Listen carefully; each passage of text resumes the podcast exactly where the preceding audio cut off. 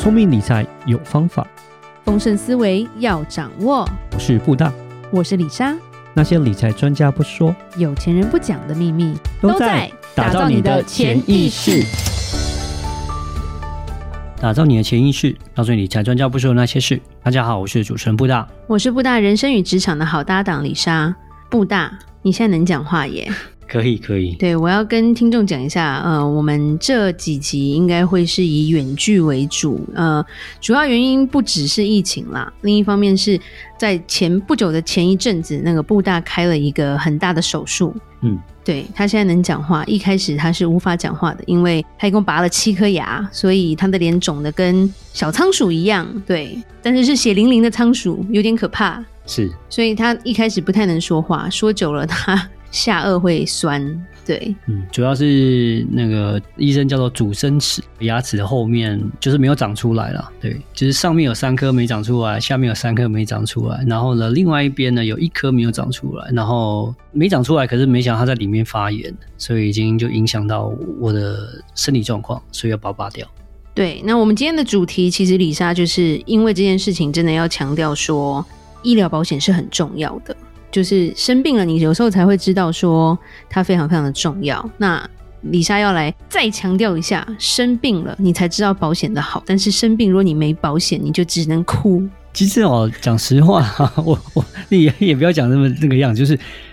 台湾就还不错，因为台湾其实有全民健保啦，其实已经跟相对起来跟比美国、啊、比其他国家已经好很多了。对，没错，就是譬如说，我们之前有一集就是讲说，医疗保险非常贵，尤其是在美国，这个差别很大。台湾有所谓的全民健保，是真的好很多，但是台湾健保不给付的项目也是越来越多，而且其实不给付的地方，有时候自费起来也是不便宜啦。对啊，所以说当然自己还有额外再买一些医疗保险的话，呃，其实会就是说会更好。如果假设，因为其实。刚刚李莎提到，有一些呃医疗保险的部分呢，其实是全民健保没有包含的，没有给付的，那就是病人要自费。但是那些你会发现说，有些时候自费呢，东西就是会比较好，真的是有差别。就像之前我一个呃同事，上个月吧，上个月他去开一个那个心导管的一个手术，在心脏地方装心导管，然后呢，医生就问他说，有选项可以装这个新导管，就一要么你用那个所谓的健保给付的新导管，或是你也可以自付。自付六万，他就问说：“这个导管是多久换一次？”他说：“没有啊，基本上你装了就不换了。”然后就想想，那这样的话我还装好一点的，还是花个六万块好了。对，没错。其实有时候，呃，有选择性的时候，你会发现，如果你有额外的健康保险，会让你省很多钱啦。那其实李莎就是要举今天这个例子，譬如说以布大的例子来说，他牙齿的这个问题，我们当年在美国其实就有发生了，大概十几年前吧。哎呦，布大跟李莎不年轻了啊。对，然后那时候我们就看了很多个牙医，然后最怕牙医的李莎身边偏偏很多朋友都是牙医，我也不懂诶。对，所以后来。这些医生朋友都跟我们说，嗯，这个东西很难，所以一般的牙医是没有办法做到任何的处置啦。因为你在牙医诊所没办法，他说一定要去那种大学的大医院。然后稍微就补充一下，就是说其实拔牙其实也没什么，但为什么我的牙齿会拔牙会那么困难，会不想拔呢？然后风险很高，主要是因为我的下面有一颗牙齿没长出来的部分呢，它非常靠近那个下顎骨，非常非常深的。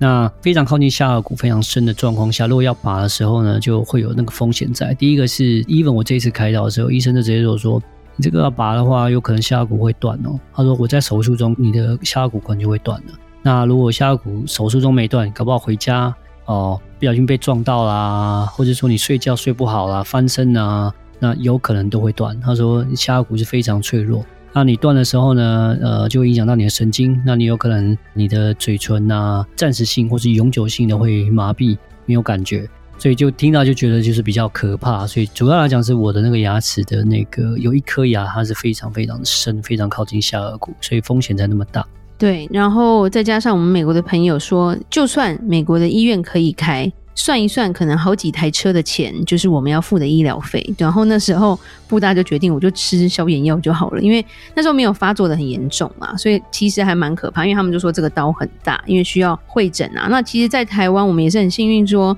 看到我们比较熟悉的牙医，他基本上也是说一般的牙医诊所没有办法处理。叫布大一定要去，他帮他转诊到台大，然后台大的一个齿二专科的医生才可以开这样的一个刀，然后甚至是开刀之前，医生都说哦，开牙齿通常没有在住院，但你可能要住三天吧，因为你的实在是很特别的例子，然后连实习医生都跑过来说哦，你这个东西我没有看过，就是他们好像觉得他是一个。活生生的一个研究的人物吧，对，所以李莎这边要来整理一下给我们的听众，就是譬如说，除了全民健保以外，你其实还需要一些什么样的健康保险？那你自己可以去衡量。譬如说，如果你还很年轻，你身体很好，当然你其实不太会需要用得到它。那当你年纪渐渐增长的时候，我们人都会慢慢变老的时候，也不能到很老的时候才买了，因为很老的时候才买。基本上你可能买不到啊，你一定是在你年轻的时候再做，先做一些打算，然后去想说，诶，如果我十年后、二十年后，说不定我可能会用到这样的保险，然后基本的一定要买得到啦。譬如说，健保有给付的会有病房嘛，可是病房通常还是有一些自付额，尤其是分你是几个人住，四个人住、两个人住、单人房，然后跟房间的种类在哪一个大楼，它的价钱其实都是不一样的。那如果说你今天想要住好一点，自付额很贵，那你可能就放弃，然后去跟四个人、五个人挤在一间的时候，如果你的这个刀很痛苦的话，其实复原上或者是在睡眠上很容易就会被打扰。嗯，没错，所以就是变说，反正生病的时候啦，就是这样子啊。那你想要比较好的一个休息，比较好的一个品质的话，那就是要多花一点钱了。对，所以住院就是说，当你买的健康保险，它的住院给付是多少？通常来说，以台湾来说啦，它的住院通常都是一天理赔大概多少？就是说，如果你有住院的话，它会给你某一个范围的价钱，然后住几天给多少钱？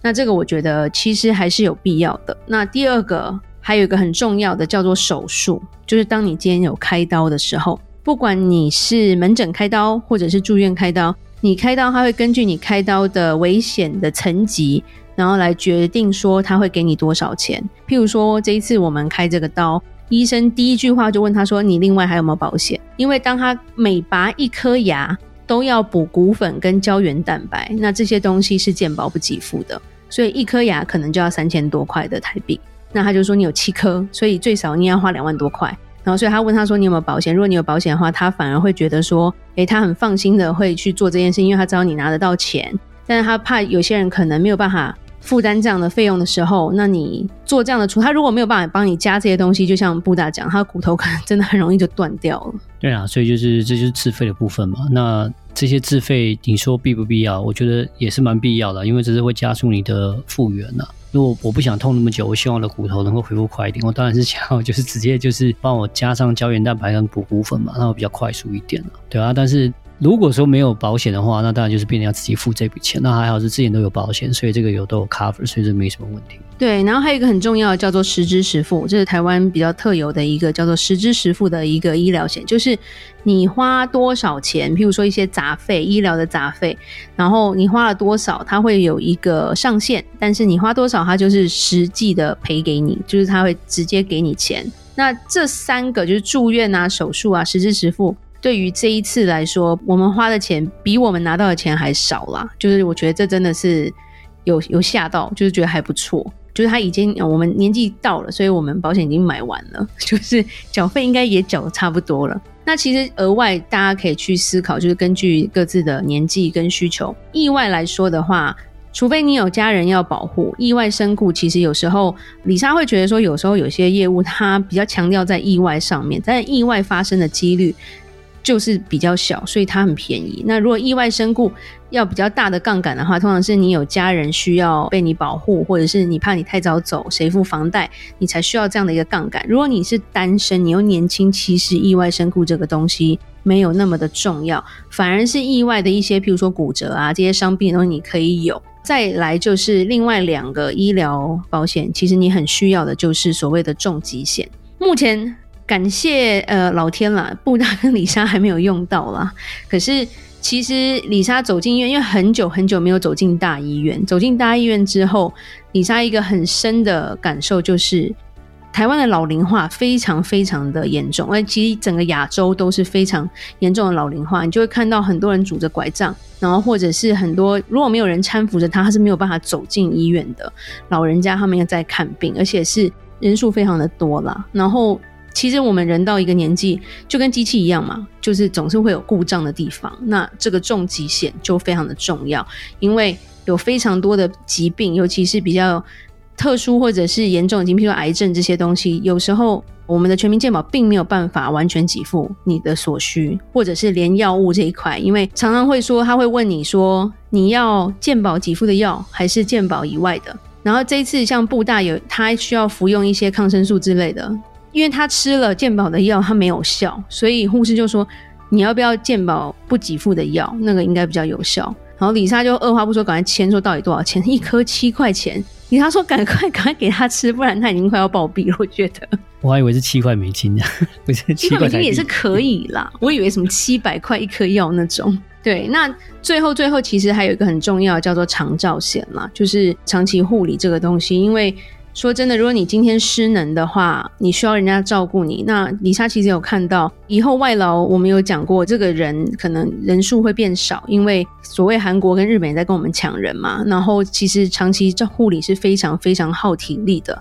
所以如果你今天没有这样的一个财力，你可以去聘请到一个人来照顾你，通常就会落到自己家人的身上。那现在又是少子化。所以期待儿女来照顾你又很难，因为很多人可能养了猫猫跟狗狗啊，猫猫跟狗狗没有办法带你去看医生哦。所以有时候你是需要有一笔钱是能够请专人来照顾你，那这个长照险其实就蛮重要的。这几个我们刚刚李莎提到这些东西啊，这些保险啊，那就是为了，这是真的是为了未来而计划。那保险来讲，它的概念就是以小钱换大钱啊。所以如果没事发生那就没有问题。但是有事发生的时候，有一些东西就是别人说就是可以做到还蛮好的效果，可以让。你花之前小小的钱就可以，后面来讲是可以拿到更多的钱。这样，就像我这次开刀，我可能其实其实台湾真的蛮便宜，我这次开刀大概才三万多块，但是我的保险后面给我给付是大概七万多块，所以我还赚了三万多块，就其实算是还蛮不错的一个状况，这样子。对，但是。所有东西都是要及早规划啦，就是说你已经有付了一定的保费，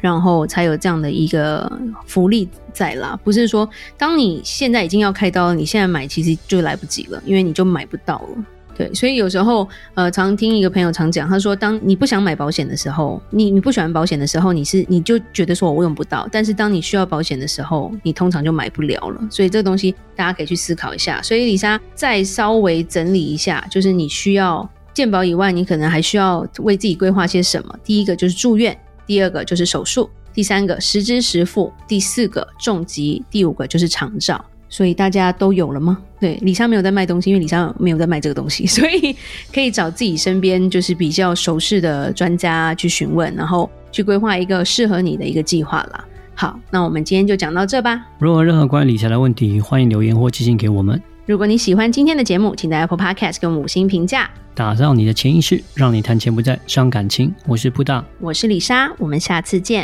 拜拜。拜拜。